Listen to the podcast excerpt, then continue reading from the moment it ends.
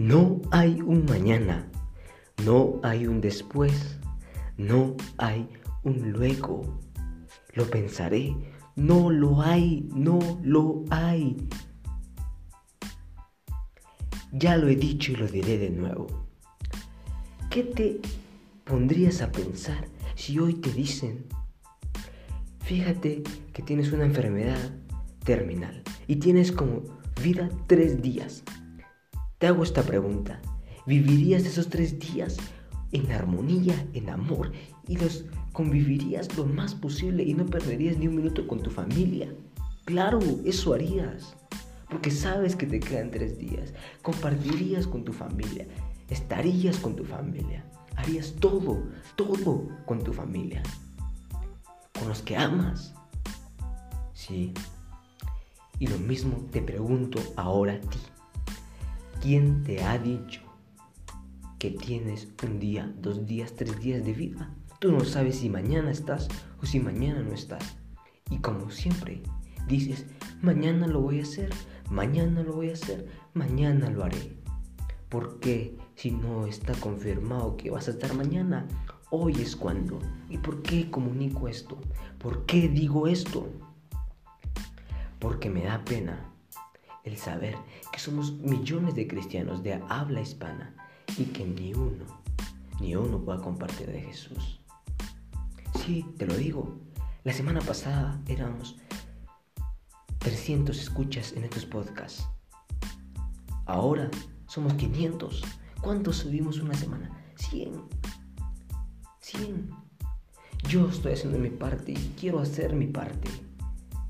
Quizá no sea perfecto, pero lo hago y pido Espíritu Santo y oro para que tú puedas escuchar estos podcasts. Pero de ti también depende que muchas personas escuchen de estos podcasts y aprendan de Jesús. No te quedes ahí. No digas mañana lo voy a compartir. La otra semana tal vez. Mañana empiezo a estudiar la Biblia. Mañana escucho de Jesús. No tienes un mañana. Nadie te ha dicho que tienes dos, tres días más. Vive el presente, vive hoy. Muchas veces estamos enfocados en la vida de acá que en la terrenal, cuando debería de ser lo contrario. Primero enfocarnos en la vida terrenal y luego en la de acá. Enfocarte acá, pero enfocarte en los demás. Enfocarte en ayudar a los demás. Esta pandemia me encanta porque está bien que haya muertes, está bien que que mucha gente vea muertes y vea que en verdad la muerte existe. Porque quizá a veces hasta dudamos de, la, de que un día moriremos.